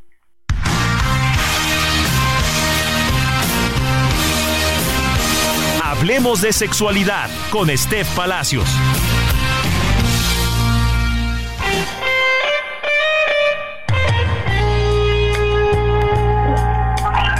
¿A no te gusta esa canción para entrar, Steph Palacios? Me encanta. Y saben que amo, de verdad, la otra vez estaba platicando por ahí con una amiga y le digo, es que amo el intro que me ponen en el Heraldo. O sea, es verdad, lo amo. Sí, sí, sí. En ningún otro programa, y créeme que también te he escuchado, ¿eh? pero aquí te consentimos. A ver, mira, te voy a decir algo, Manuel. Es mi intro favorito, pero no le puedes decir a nadie más. Me parece perfecto. Oye, cuéntanos, te escuchamos todos. Bueno, pues hoy en día vamos a hablar de un eh, tema que por supuesto que a todos nos interesa, que es el embarazo adolescente, ¿no? Que hemos tocado temas últimamente como muy delicados y sí quiero eh, abordar estos temas, sobre todo por la importancia de lo que es hablar de sexualidad y que tú nos des la oportunidad de, de abrir tu espacio para poder hablar de este tema sin ningún tabú y, por supuesto también en todos los espacios que nos permiten hacerlo hoy en día, porque a pesar de que esto ya suena muchísimo, ¿no? Que la sexualidad, aunque se hable, sigue estando súper estigmatizada y vamos a hablar de embarazo adolescente, que déjame te digo que México ocupa eh, uno de los primeros lugares en estadísticas de embarazo adolescente en menores de 19 eh, años. Entonces creo que es una cifra que no nos debe de dar, por supuesto, orgullo, y por supuesto tenemos que darnos cuenta de la importancia que tiene que hablar con nuestros hijos y con las infancias de sexualidad, no solamente en casa, que creo que es el punto más importante, sino también eh, en la escuela. Según la Organización Mundial de la Salud, pues considera eh, un embarazo adolescente menor de los 19 años, por supuesto, y, pues bueno, la verdad es que aproximadamente 300 mil niños al año no deseados, ¿no? En adolescentes, pues están siendo eh, gestados en México. Entonces, imagínate cuánta gente es y cuánta falta de información, pues hace, ¿no? Es por eso la tarea que tenemos en DKT, que es eh, pues eh, difundir educación sobre sexualidad de forma totalmente gratuita y más con esta campaña de Hablemos sin vergüenza, que lo que queremos es hacer notar a la gente de la importancia que es, que no nada más es hablar desde el erótico y desde el placer, que forma parte de la sexualidad, ¿no? Y que está súper estigmatizado también porque la sexualidad no es reproducción, no es anticoncepción, o sea, sí es, pero también por supuesto que incluye el placer. Entonces, hablar desde el placer, hablar desde eh, la salud sexual, ¿no? Y esta campaña de Hablemos sin vergüenza, pues lo que busca, que además nuestro vocero es residente de calle 13, ¿no? Una, un personaje, un cantante, alguien súper importante para los latinoamericanos, ¿no?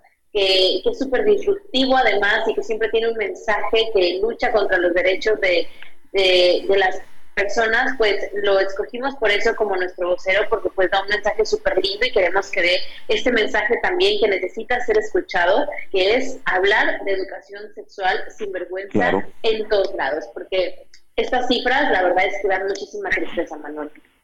Sí, sí, sí, totalmente. Oye, qué interesante lo que nos platicas, Esther, y, por supuesto que todo se basa en la educación. La gente que te viene escuchando esta hora, ya sabemos que tú andas allá en España y nos da mucho gusto saludarte. ¿En dónde te siguen las redes? Nos pueden seguir como Condones Prudence y Décate México. Eh, también pueden entrar a la página de Prudence, Prudence Diagonal Hablemos Sin Vergüenza. Estamos dando, regalando educación sexual sobre anticonceptivos, sobre placer, sobre todo lo que ustedes quieran de los mitos y dudas más importantes sobre sexualidad completamente gratis en esta página. Y por supuesto también me pueden seguir en todas mis redes sociales como este Palacios, donde también divulgo educación sexual y por supuesto en muchos de mis contenidos acompañados por Decate México y Prudence. Bueno, pues te mando un abrazo enorme, me dio mucho gusto saludarte y estamos en contacto. Igualmente, y hablemos sin vergüenza. Un besito, Manuel. Igual para ti, este Palacios, 3 de la tarde ya con 50 minutos. Zona de Deportes con Roberto San Germán.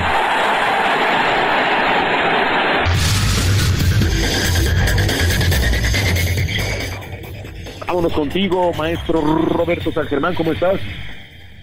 ¿Qué pasó, mi querido Manuel? Buenas tardes y buenas tardes a toda la gente que nos está sintonizando en este sábado 16 de diciembre. Pues ya estamos aquí con los deportes, amigo. Ya estamos a unas horas de la final, la vuelta del fútbol mexicano, donde el América recibe a los Tigres en el Estadio Azteca. El partido va empatado a uno. Y pues malas noticias para el América, ¿eh? Porque va de árbitro, ¿quién crees? ¿A modo o qué? El que, no, el que se tragó el penal contra Monterrey. Así como Banjoni se llevó a Guido, pues regresa César Ramos Palazuelo. Malas experiencias ha tenido el América en la final con ese hombre que ni con bar, ¿eh? marcó un penal que era del tamaño del estadio. Pero bueno, ya luego Jorge Sánchez se dedicó a darles oportunidades a Pavón y a todos, y que sabemos lo que sucedió en esta final.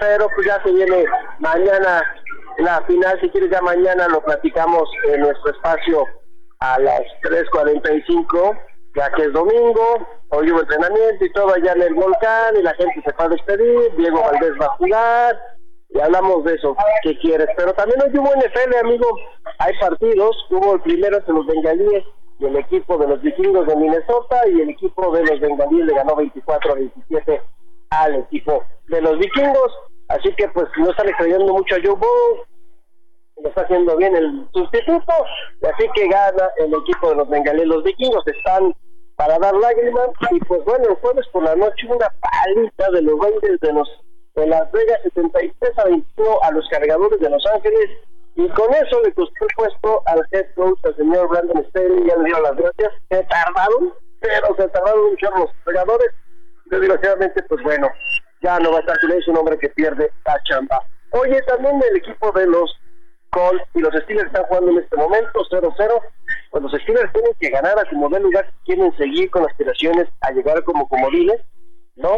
Algo que se ve complicado y poder tener una temporada perdura, algo que no lo, hemos visto con, no lo hemos visto con Mike Tomlin, pero ahí va mal el equipo, es uno de los peores equipos que hemos visto en los últimos años de los africanos.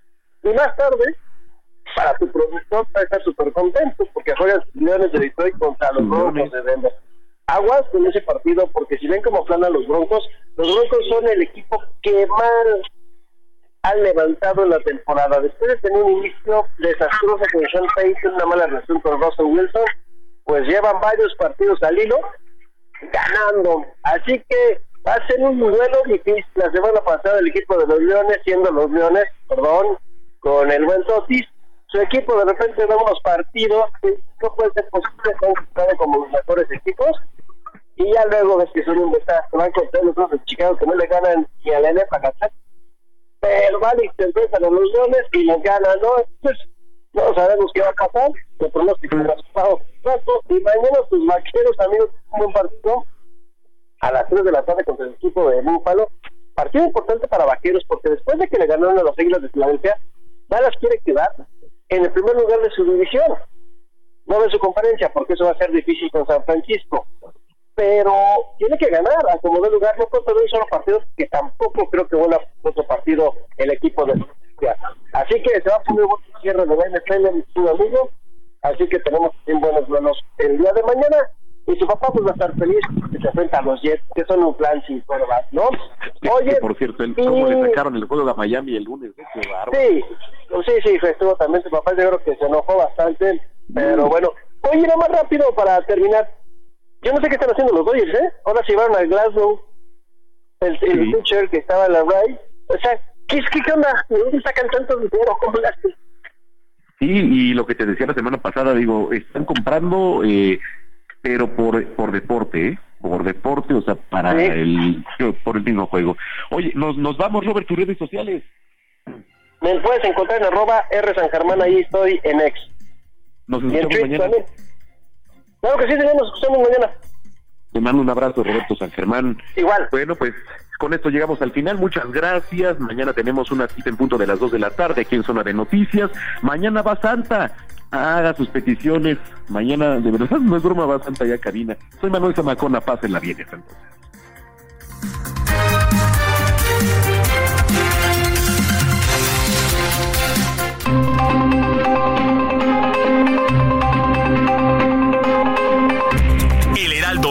Presentó Zona de Noticias con Manuel Zamacona.